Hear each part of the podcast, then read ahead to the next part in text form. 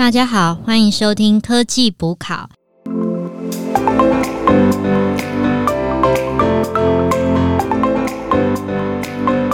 我是主持人 Anna，我是主持人呃 Lucia，。我是主持人 Alan。哎、你们有没有听到什么奇怪的声音啊？还是说是我耳朵有问题吗？啊，今天录音室来的时候有人在施工，对，觉得运气好差哦。整个像放屁的声音。看到大家会不会累了，要休息一下。你说就是公班，他们也要吃个午饭这样子吗？希望大家都辛苦了，都是嗯在外打工人啊。那第二季的这本书《深度学习的上站必修课》，那今天是第三集。那其实我们之前前两集已经先介绍了不同的 AI 深度学习的应用嘛。嗯，第一次的时候，我们先说，诶，深度学习它可以代替我们的眼睛嘛，然后我们透过影像辨识啊、照片啊，可以做一些深度学习的应用。嗯然后上一集的时候，我们又变得更复杂了。我把它想成是我的五官、我的耳朵啊、我的感觉，用尽我全身的力量，它就像我的五官一样去做辨识。所以有讲到说，诶，它可以帮我们去侦测一些不良品，整个进化了。对，然后或者是说，像有一些商品，Marika 那个日本的二手市场，哦，Macari，Carry，对，它可以扫描东西，甚至就是它可以透过一些文字，它直接自动侦测哪些是呃违规的东西，那它就可以剔掉。然后它甚至也可以帮我们做预测未来的趋势，例如说，计程车它可以预测它未来的流量会是在哪里，或者是广告的投放。我这些觉得这这真的嗯蛮重要，因为像上次录完之后，我就发现啊，就是像现在不是什么情人节还是什么时间的时候，车子都太多，根本就叫不到检测的时候，就觉得好需要哦。对，这些都是算是它的多模式应用。那今天我们第三集呢，是要讲到书本的 Step 三，也就是第几章啊？哎，Step 三第三章，第四章。第四章，还有买梗哦所以，大家可以看第四章了啊。耶讲到 Step 三，然后它是更高阶的应用，是因为我们社会上我们都会用一些机器人啊、自动驾驶啊做深度学习的应用。整个要跟与环境做连接了。对，所以就想这一次我们应该会介绍三个例子嘛。呃，第一个是装东西的自动化，哦，装东西的自动化呀，然后第二装装什么东西？装，等一下会讲。然后第二个什么东西呢？第二个是挖土机的自动化，第三个讲自动驾驶。那谁先来讲一下，说什么是装东西的自动化？呵，我我要来，我要来，我要挑战者一号这样子。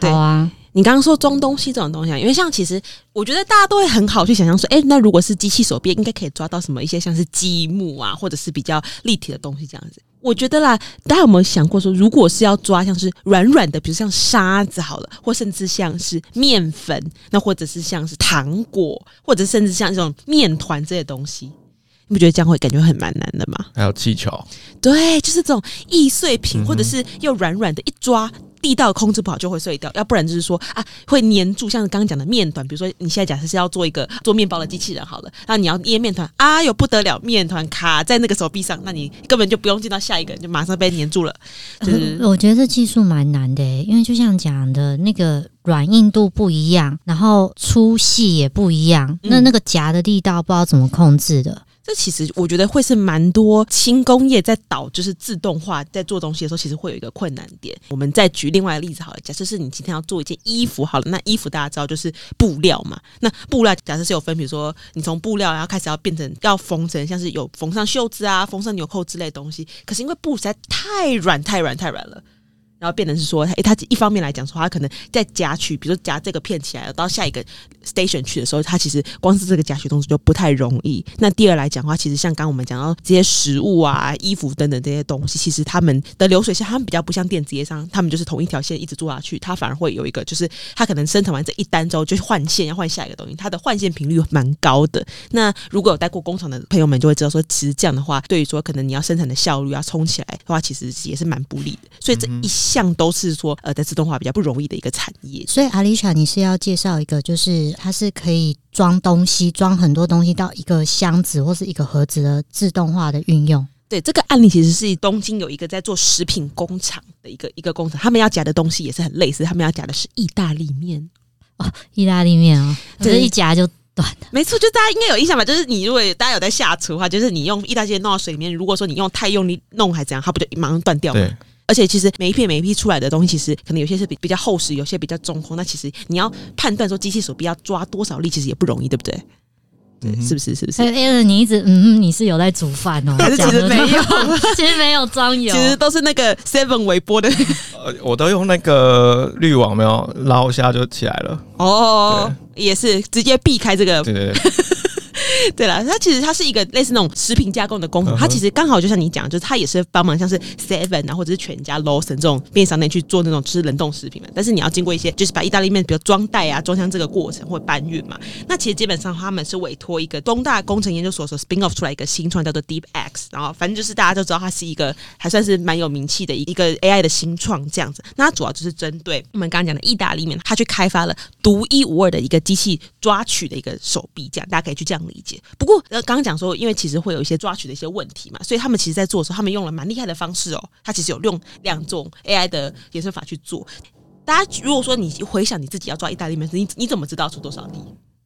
我有凭感觉，是不是？是不是？知道还要用眼睛看觉用眼睛看，对，你们都讲到一个大重点，他这个团队他不是硬去跟你拼说哦，我那个抓取的力量要多柔软，他反而是模仿说，哎，那我们回想看人是怎么把这些软软的东西抓起来？因为第一个就像你讲，就是要先用眼睛看，那所以他就是用了一个视觉辨识的一个 AI，、就是用它的分量去辨识说，哎，那我大概要出多少的力，以及说，哎，第二我去 identify 说，哎，那我要从哪边抓？我是要从面的中间抓，还是尾巴抓，还是头抓？这样子抓起来。嗯，嗯然后第二个部分的话，才是根据鸡手臂的部分去抓取，而且他还蛮厉害的是，我觉得他会依照他碰下去那一刹那的给予的，就是大家学过嘛，作用力、反作用力，它嗯根据反作用力再去调整说，哎，那我这一推我要出多少的力去弄，它是一个动态的处理，这样它它不是像是一般自动化一样是设定好说，哎，我就抓取多少力。那比如说，如果说遇到品质有点差异的话，那其实就会有要调整的地方，嗯嗯嗯那变成它其实每次的抓取都是重新计算一个抓取的方式，把它抓起来这样子。对吧？所以我，我个人觉得还蛮强的。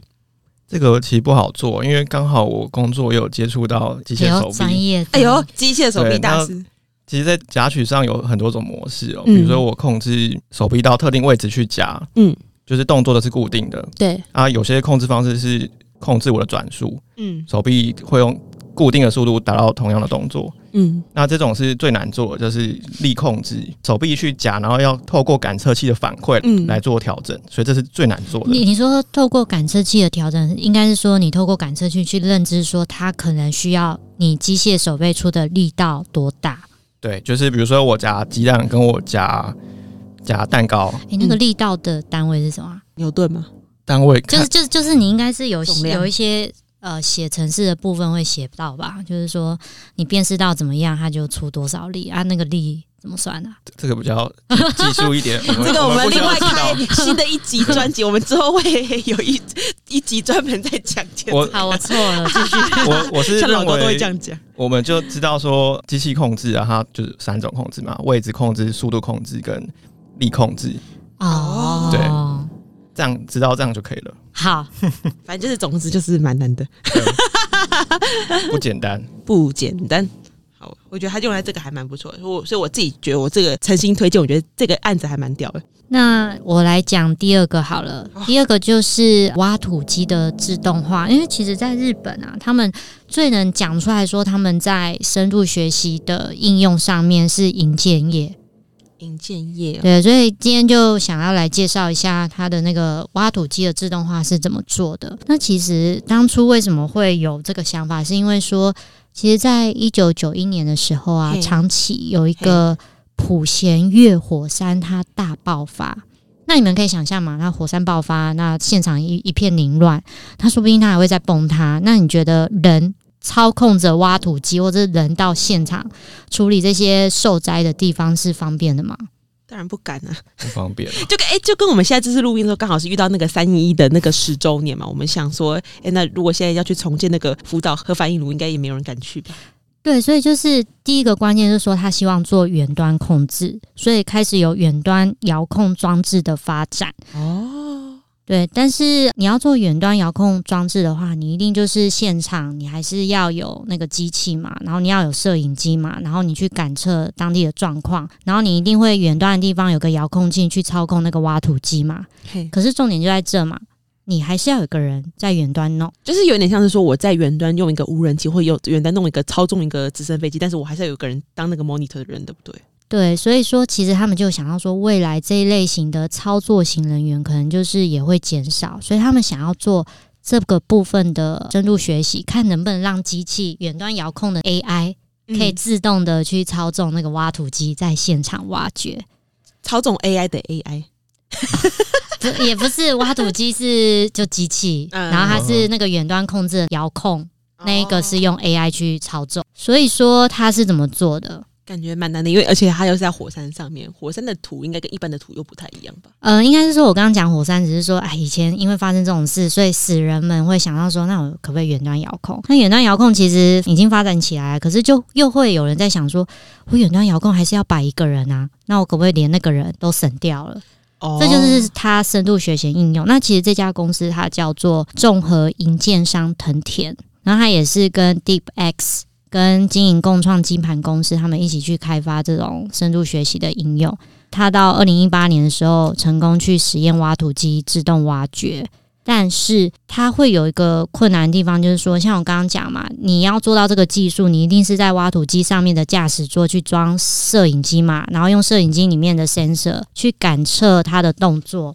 你们知道挖土机有三个架构嘛？就是它不是有两只很长的手臂吗？对然后再加一个挖斗，它需要透过这三角形的每个视觉的去预测他可能在做什么事嗯，它要怎么挖。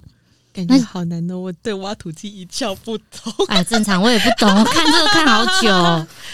哎，反正就是说，他需要收集很多这方面的资料，然后要去做训练，然后还要训练 AI 可以操作。其实他花了一年的时间在做这件事情，哇，好累哦！然后他一年哦，一年之后嗯机械才动起来，你就光设定就设定一年就对了，就是收集完资料，然后远端操控，操控完之后可以让 AI 操作指令去控制挖土机，哦，然后呢，要反复的训练嘛，训练到真的可以开始动作了。真的可以开始动作了。一年后，哦，哇，然后第二个困难就是说，你们想一下挖土的状况，土壤是不是也是一个因素之一？感觉会有什么水？如果水很多啊，然挖后到挖到水管之类的挖到我，哎、你很你很乐观，但我刚刚想说挖到什么地雷，哦。手榴弹、未爆弹，我是想到比较危险的，就是嗯，有一个人不小心到旁边，然后被甩了一下，那要怪对，那要怪谁，对不对？就跟自驾车如果撞到人会怪谁，对不对？对挖到钻石，其实我要讲的是说，土壤有分软硬湿度，它不好挖。了。对对对，但是它那个资料很难去收集，然后以前都是资深人员，他用眼睛去判断的嘛。老经验老师对，所以他要去收集那些因素，然后再来就把一些物理特征在虚拟器上把它搭建起来，然后做训练。训练完之后，再用那个叫什么迁移学习，然后把它移到真正的啊 AI 模型里面去实际哦使用。对好啦，其实。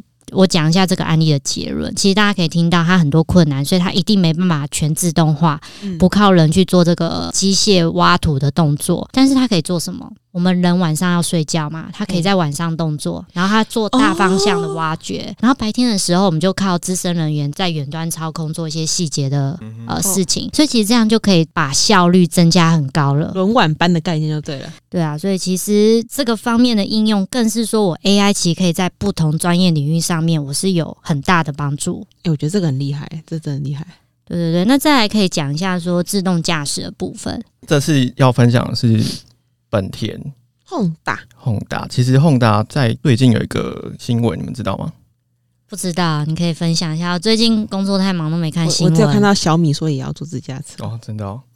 Honda 它在二零二一年三月四号，也就是前两个礼拜 前几天，嗯。它正式发表了一个搭载 Level 三自驾系统的，哎，好酷，Level，Level 三，对那个 Tesla 也才做 Level 差不多 Level two 而已。哎、对。大家不知道 Level One 到 Level 哎 Five 的话，请大家听我们第一季的，好像是第五集吧？第五。集还是第七集？第第第七集，啊，第，七集。有讲到。简单来讲就是就是它是一个汽车工程学会 SAE 定的标准啊，有嗯 Level 零到 Level Five。嘿 Level Five 就是全自动驾驶，然后 Level 躺 Level 对，躺着开就到目的地。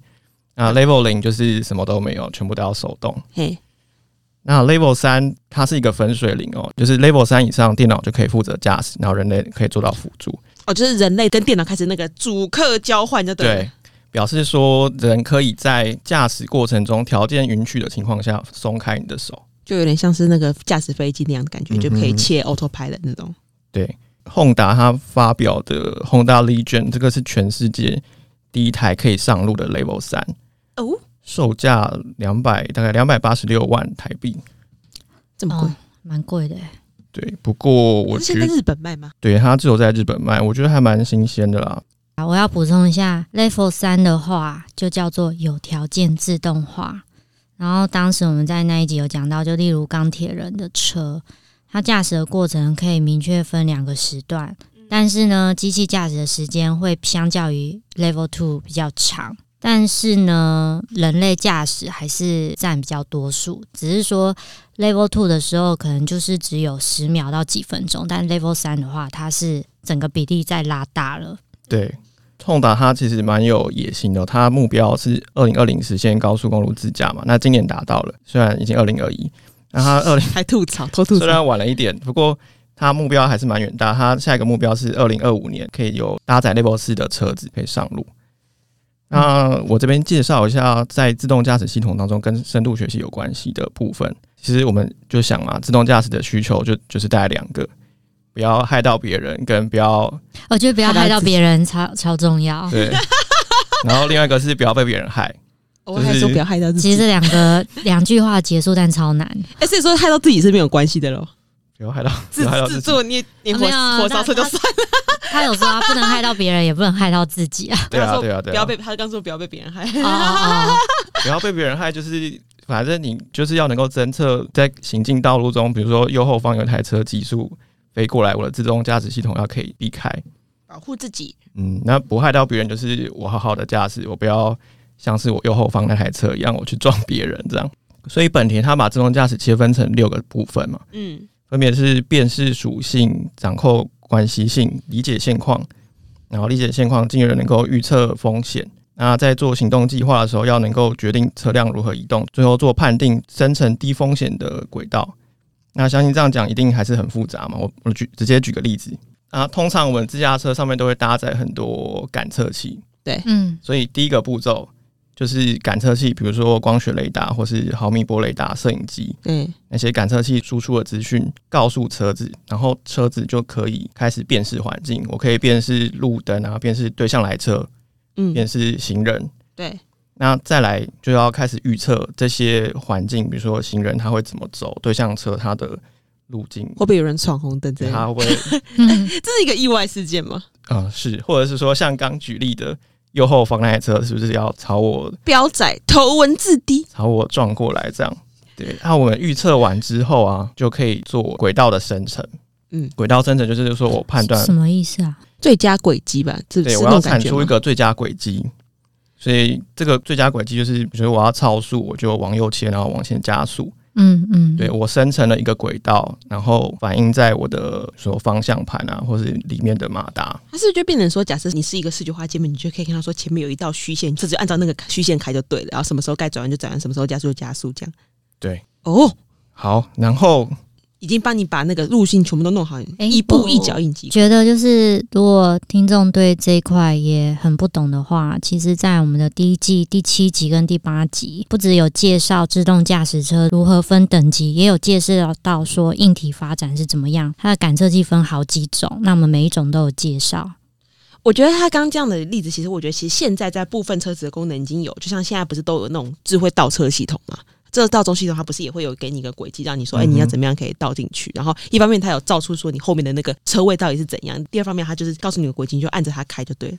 我觉得其实有时候它有这种功能，不一定是会人们很喜欢。我我举个例子哦，就是嗯有一天出去玩嘛，然后有一个朋友他就开车，然后他是有那种 Level Two 的，就是会万一它侦测到东西，它会自动刹车。然后我们就在高速公路上，突然跟前一台车很近，它就刹，其实他突很危险、他突然就欸。刹车。哦，他突然就这样子，其实哦他没有侦测到我们在高速公路快速行驶中，只是跟前一台车的距离过于近，然后他突然急刹。你知道，其实诶、有开车人应该知道，但蛮恐怖的诶、急刹就是之前我记得在二月底的时候，不是有发生在那个西滨那边，不是有十几台车追撞，然后造成可怕的。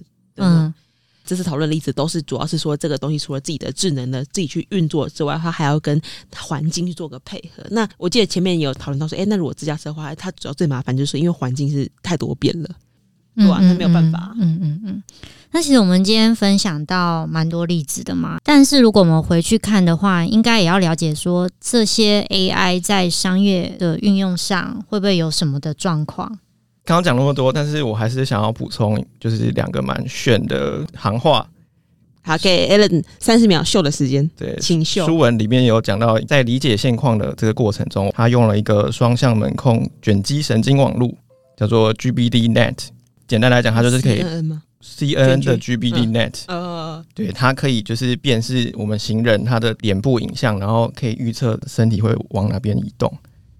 所以他的表情会，就是比如说我假设我今天笑脸跟我今天哭脸会表示我他他，不是他的运作原理当然是比较复杂。我说他的意思有点像这样，你看我的表情，或者看我比如说脸倾斜的角度，对他就可以大概了解一下现场环境的状况。哎，那我看你这个面相，你待你等下等一下会往前走哦。哦。哎，所以你刚刚说，它这是双向的 CNN，双向的，其实这个有点复杂。我只是想跟大家分享有这个东西，是新的东西吗？还是就是它里面用的一个技术？哦哦，对。然后还有另外一个蛮酷的，叫 Structure CNN，搭配金字塔场景解析网络。Structure CNN 结构 CNN，原来 CNN 有这么多应用。对啊，很多复合性的。那这个简称叫做 PSPNet。嗯，这个也蛮酷的。假设我有个行人，他在树荫下行走，嗯，那周围的色调差异其实还是会有些微的变化嘛。那这个光影的那种，对不对？对啊，这个 PSP Net 就可以辨识穿黑衣服行人，可以辨识出来。哦，就是那种在黑夜里面看到黑色衣服的行人，其实不一样，就对。对，哎呦，这样哎，这样其实有晚上行人安全的那个考量呢。那我们还是看一下，因为我觉得其实大家讲的例子很好，但是你们觉得这三个例子里面哪一个比较有商业发展性？我自己看还是觉得是自动驾驶啦，因为全世界大家都如火如荼的埋着头在做，有目标往 Level Five 嘛。嗯，你觉得是就是市场规模就是大家期待可期，对不对？那如果在哪呢？我当然是觉得我自己讲的那个挖土机啊，为什么啊？因为现在土地就是等着开发，我现在就是节省更多的人力，我晚上可以继续弄。哎，我把那些比较偏僻的地方我都开发起来。那其实房市本来就是很看好啊，所以其实这个应用我觉得是非常酷的。山老鼠就而且对啊，自动驾驶不是讲 就是大家都在发展，可是像这种营建业，哎呦 PK 了。工程上面的，其实各个行业都是可以用深度学习去发展，然后让那个行业更蓬勃，对啊？其实我觉得你们两个都很好，我反而觉得我这个力推例子有点输的原因。可是你那个是有点像是包装自动化吧？我觉得这个，嗯，的确是人去做很没意义。这个也会带到我们等下讨论，说到底怎么样才叫做一个商业运用成功？那我看到那个例子的时候，其实我就会想说，哎，那可是如果说这个产线如果要配合这个机器这个 AI 的静坐的话，它不是等于它产线片次就要大改嘛？那对于一般的中小企业的一些 owner 来讲，它这样变成说，它导入成本就会增加了。那再来是说，其实因为食品这种东西，它其实毛利比较低，我觉得老板会形象用人力去改善，然后简单去训练。虽然说可能会贵一点点，长久看起来还是贵一点点，但是其实你要导入的话，没有很强烈的诱因。但是我觉得像你们刚刚两个讲的，都会有在市场上，无论是市场的需求也好，那还是说可能有一些刚需，比如说是可以改善企业内部的一些问题也好，我觉得会有一些比较大的具体的影响，让大大家比较愿意导入啊。所以我觉得其实我们可以回到一个问题啊，就是说商业如果想要导入 AI 的话，那到底是怎么样去导入会比较好？假设说我今天我们的公司，我们彼此的公司都想要诶用 AI 来做什么事情，那会有哪些方向可以去想？其实我觉得。很多人都会有点本末倒置，嗯，因为现在 AI 是一个非常夯的概念嘛，所以大家就会想说，OK，我要用 AI 做什么事情，这样我的公司才是会有赚钱的机会，或者是我才最夯的。但其实没有，你要反过来想说，你到底是想解决什么问题？对，你想达到的目标是什么？那说用了 AI，然后你去公司就会 EPS 就会增加。这直接讲就是这样子，因为深度学习它建制的成本是非常高的，所以你一定要想透，说你用这个是对你有帮助的。那其实我们之前讲了已经非常多的案例嘛，那下一次下一集我们也会再讲别的案例。但是听了这些案例之后，你可以知道说会运用到深度学习，而且可以有帮助的话，通常就两个方向。嗯，好，大家可以猜第一个方向是什么？第一个就是刚刚有没有发现，就是你在操作的流程上你会更有效率，所以它是整个帮助你的业务的 process，这是第一种。就我们刚刚很多自动化嘛，还有甚至我们上一次那一集有讲到侦测错误嘛，那第二种就是说，它是可以带给你产品额外价值的东西，例如什么？就是上一次我们也有介绍说，它的 App 它多了一个功能，就是扫描图片，它就可以秀出这个图片的所有的名称，你不用自己填，就可以卖东西。可其实它这个功能不完整，但它会却让你觉得说，哇，你有这个功能诶、可以方便我。但是它不是 must，所以它是增加产品附加价值，然后吸引大家的注意。嗯，所以只要符合这两种，你用深度学习就有机会会成功。那我觉得就是像刚刚 Anna 讲的很好，我觉得就是归结两个可行性需要去考量，一个就是说技术上的可行性，为什么我这个业务需要人工智慧？这是不是真的有需要反正如果说可以用现有技术解决的话，那你干嘛用 AI？AI 建制成本很高哎、对，就像刚刚那个呃 Alan 介绍的自动驾驶，它的确不是现有技术，它真的要用深度学习去做的。但是你说想装意大利面，你再怎样用个人就可以装啊。还有上次那个洗衣店，是啊也是对对对对。然后第二的话就是说，像刚刚我觉得 Anna 讲的很好，就是说你用了人工智慧，真的有办法能达到增加你所希望的那个商业价值吗？你可能跟客户推案说，哎，你这样子可以多一个产品线哦，那可能客户觉得说，哎，为什么我现在要多一个产品线？对我来讲，嗯嗯嗯但是如果说你跟客户讲说，哦，这东西可以帮助你某个产品线发挥，你这样的营收可以增加多少多少的话，哎，那这样大家都有兴趣了。嗯所以我觉得就是这样的话，比较像是商业可行性，跟刚刚前面讲的技术可行性都是一个需要参考的目标。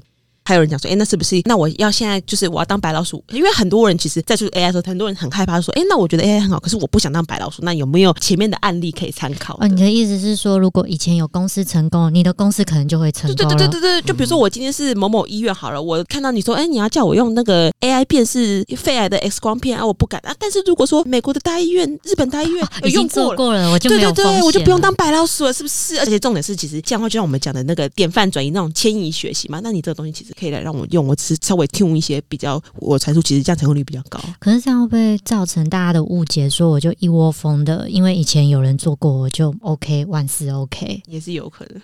反正后进者都是打先行者嘛，就是看到有例子就去做。所以说，其实人工智慧它蛮擅长的，有几件事情我这边讲一下、哦。哪几件？第一个是它蛮擅长擅长找出找出规则性还有顺序性的一些事物。嗯嗯就规则性来讲，比如说刚刚讲自驾车，它需要辨识庞大的影像资料，那这个就是规则嘛。我要知道人大概长什么样子，哪一种人可能会有突然跑出来的倾向。按知识，按知识。对，然后 哦哎、，考到上一期按知识。那顺序性的话，就是和规则性相反。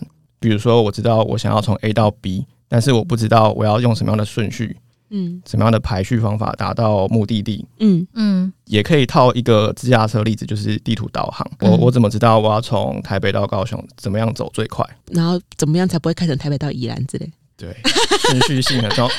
不要从那个东边绕一圈到高雄，要从西边。对，顺序性很重要。那另外一个就是 那种费工费时的事情，就靠人工智慧。就跟挖土一样。啊，就像很久很很久以前，我们好像有讲过那资料收集啊、写新闻什么的。那有一个人特别去查资料，多累。真的，对啊，还有那个 AI 助理啊，就是我自动判读 paper，把关键字找出来，啊！对对对，写论文，论文的助理。对，那反之呢，我们就要思考有什么样的情境是比较不适合 AI 的。我还是要讲那个那个意大利面吗？洗衣店，哎、其实我还我还蛮喜欢那个意大利面的，你知道哎为什么吗？我我要讲一下，意大利面，感谢你哦。不是因为你要想想看哦，它 为什么不是卤肉饭？你要说可以啊，好台湾特可色装珍珠奶茶。你想说那个如果是人啊去装这些东西啊，其实这动作还蛮没意义的，哎，就是花一个人力在那边，然后毫无感情的流水线。对啊，那省下这些人力，这些人可以学一些更多更有价值的思考性的产出啊，因为这个真的是不需要思考，就一个手在那边动来动去。然后啊，我刚刚说的那个洗衣店，就是我记得我们在第一集的时候有讲到，有个洗衣店老板，他为了用那个平板去侦测衣服是什么类别，虽然说只花了五十万，很嗯便宜，五十万日币嘛，啊，呃是日币，对。因为他自他自干，他自己看 YouTube 自己学。对对对，但是我还是觉得说好像没有必要这样子，因为他还是需要有个人在旁边啊，因为他是分两个柜台。嗯，啊，不过他造福了客户啦，因为我记得他好像会省大概三成的金额。对了，就是也有可能，也有也有可能会有人想要特别体验，就来体验一下啦。嗯对我，然后刚刚我是觉得还有一件事情，就是说有些议题我们刚刚讲到，就是很多时候是杀鸡焉用牛刀嘛，就是你这种小事情，你用人其实可以处理，你就不要花那么大钱去用 AI。然后第二件事情说，我觉得还是有一些事情没有办法透过 AI 来解决，比如说可能大家最熟悉嘛，牵涉到什么人事斗争啊、职场政治这种东西，这个不是说执不执行问题，这个是有人不想让你执行，或者是有牵涉到更多大人的议题的时候，嗯嗯嗯，对啊，比如说像我们讲好了，可能只是发信的一些排序、排程，或者是一些 booking 的东西，或者是一些专业管理说一些排程。有些时候那个问题不是来自于说技术上可不可以排，而是说你人要不要配合你这个问题，这就不是 AI 可以解决的。所以说，其实 AI 它并不是可以解决所有问题，有一些问题就很简单的，你可能就是 Excel 就可以处理了，你人一个动作就可以处理了，或者是它还有很多简单的方式，例如说我资料库就可以处理了，那你干嘛还需要建构一个深度学习的模型？对啊，大家不要小看建构一个深度学习很贵，绝对是上百万。对啊，好啦，那今天就差不多到这，各位还有想补充的吗？没有，我只是想说，如果 AI 可以解决政治问题的话，应该还蛮不错的。感觉可以哦，那这样的话，我觉得应该会得什么诺贝尔奖。我觉得对啊，诺贝尔搞不好之后会有要来一个什么诺贝尔 AI 奖，诺贝尔呃图灵奖，呃，应该是 AI 和平奖吧？可以耶，可以，哎，这个很可以，这个很可以，就让 AI 判断说到底是要谁做哪件事情，这样嗯还不错。这也很好哦。好，我们看起来 AI 真是未来可期呀、嗯哼，OK，那就今天就先到这啊，谢谢各位，谢谢大家。谢谢，拜拜。拜拜